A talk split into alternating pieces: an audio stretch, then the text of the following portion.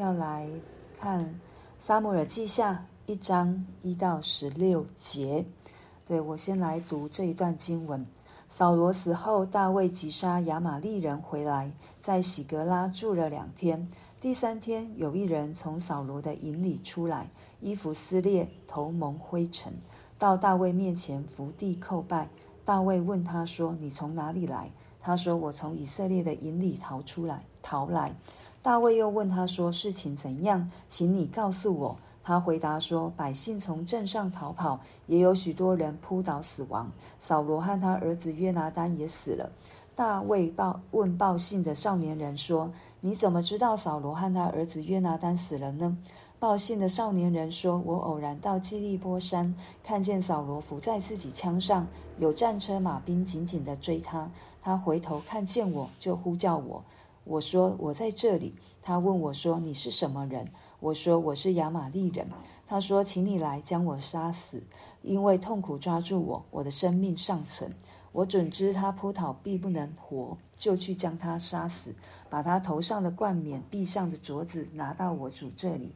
大卫就撕裂衣服，跟随他的人也是如此，而且悲哀哭嚎，禁食到晚上，是因扫罗和他儿子约拿单，并耶和华的民以色列家的人倒在刀下。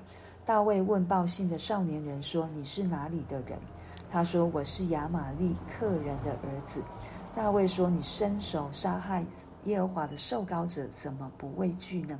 大卫叫了一个少年人来说：“你去杀他吧。”大卫对他说：“你流人血的罪归到自己的头上，因为你亲口做见证说，我杀了耶和华的受膏者。”少年人就把他杀了。我们今天从上。啊，撒母耳记下三十一章，接续到今天来看，对我们看到，哦、啊，大卫他们之前喜格拉这个城市被亚玛力人，就是所有的家人财物都被掳走之后，大卫把他们一群人抢夺回来。大概第三天，第三天有一个人从扫罗的营里跑出来，然后他是。衣服撕裂，头蒙灰尘，就表示一个非常哀伤、悲哀的一个样子。然后他俯伏在大卫的面前来跟他说：“扫罗和约拿单死在战场上。”对，然后他是从阵上阵营当中逃跑出来的，对，他是免于这个在阵上死亡的一个人。然后他是来跟大卫报一个消息。对，那他在这个消息当中，他只有提到扫罗和他儿子约拿单。哦，作者没有，圣经没有告诉我们很明确为什么他只挑这两个人。也许他听过扫罗跟大卫之间的关系，也听过约拿单跟大卫之间的关系。但是我们知道，这个人他是把一件事情，他挑了他自己想要说的来说。对，是那这个报信的人就说他偶然到基利波山，已经在打仗了。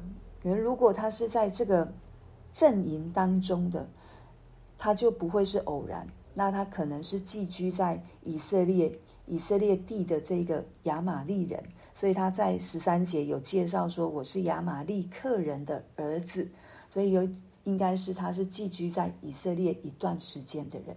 可是也很奇怪，就是都在打仗了，他为什么会在打仗的时候偶然到基利波山？对，那我们看到一个人，他的想要说他自己想要说的话的时候，后来他会有很多的破绽都会出来。他就说他扫罗因为身体受到非常大的重伤，然后他可能已经没有体力了，他是倚在，他是靠在自己的枪上。然后扫罗跟他要求，而且扫罗还问他说：“你是什么人？”对，如果我们还记得三十一章，扫罗对那他拿兵器的人说：“你把我杀了。”因为扫罗不想把自己的生命交在一个外邦人、未受割礼的人身上。那他怎么会知道这个人是亚玛利人？然后他还把自己的性命交在亚玛利人的身上。虽然大卫都不知道这样的经过。对，只有我们这个读者知道，知道所有事情的发生。但是依照大卫对扫罗的一个认识和一个敬、一个他持续的尊重他自己的岳父，对他应该非常明白，扫罗绝对不会把自己的生命交在外邦人的手中，对，所以他还是听，他还是听这个人到底怎么跟他说。而当他说完的时候，他说他从保呃从扫罗的头上拿到了冠冕，臂上的镯子拿到我主这里来。我们看到这里就知道他是要来讨好大卫，他要来讨好大卫。他从第一个动动作俯伏在地，就是一个对王的一个敬畏。对，然后第二个，他把扫罗身上的这个冠冕，当然不是一个皇冠呢，因为出去打仗这么重的皇冠应该不太可能，但是也是一个标示，这是扫罗王的一个头冠，然后臂上的镯子都代表着。这是一个王所拥有的东西，然后拿来给大卫。可能我们看到大卫，他听听到这样的一个消息，他不是说“哇，太好了，我的敌人死了”。我们看到大卫在十一到十二节，大卫他心里面的忧伤，一个痛苦，他撕裂衣服，跟随他的人也是如此。我们看到大卫，他真的是带人。也带心，对大卫的忧伤痛苦也感染到他跟随他的人，对他们是一起的，他们是一起为这个神所膏抹的扫罗王来来感到难过，然后悲哀哭嚎，而且为他们进食到晚上。对，是因为扫罗和他的儿子约拿单，还有以色列全家的人。对，我们看到大卫他。敬畏神，他也爱人。对，他虽然知道扫罗实在持续的以莫须有的罪名要来攻击他，要来追杀他，可是他到最后这一刻证实了扫罗和约拿单的死亡之后，他不是用一个幸灾乐祸的心态来看这件事情，他也不是好像就想起来，哇，上帝膏抹我了，现在他要让我。真实的坐在这个王位上面，没有，他完全没有想到他自己的王位的位分，他想到的是他亲爱的弟兄约拿单，他想到的是这一位神所高摩的王扫罗死在战场上，这是他的悲伤，以至于也为着全以色列全家倒在刀下来悲伤。可是当他我们看到大卫的生命彰显出那一个对人的和睦及怜悯，对这个怜悯也是从神而来的。我们知道神是以怜悯为念，他虽然虽然对于扫罗所做的事情不喜悦不悦纳，对，但是他在扫罗的生命当中，我们看到最后还是有哦。有人把他的骸骨取下来，对，没有让他继续再被侮辱，或者是继续被嗯糟蹋。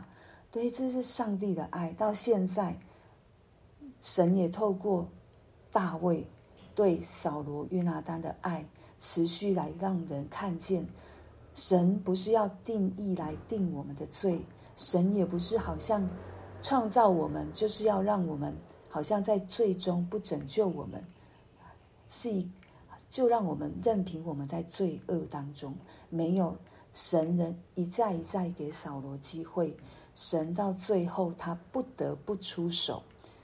其实我们即便看到扫罗好像是死在外邦人的刀下，好像神不顾他，其实我们可以从另外一个角度来看。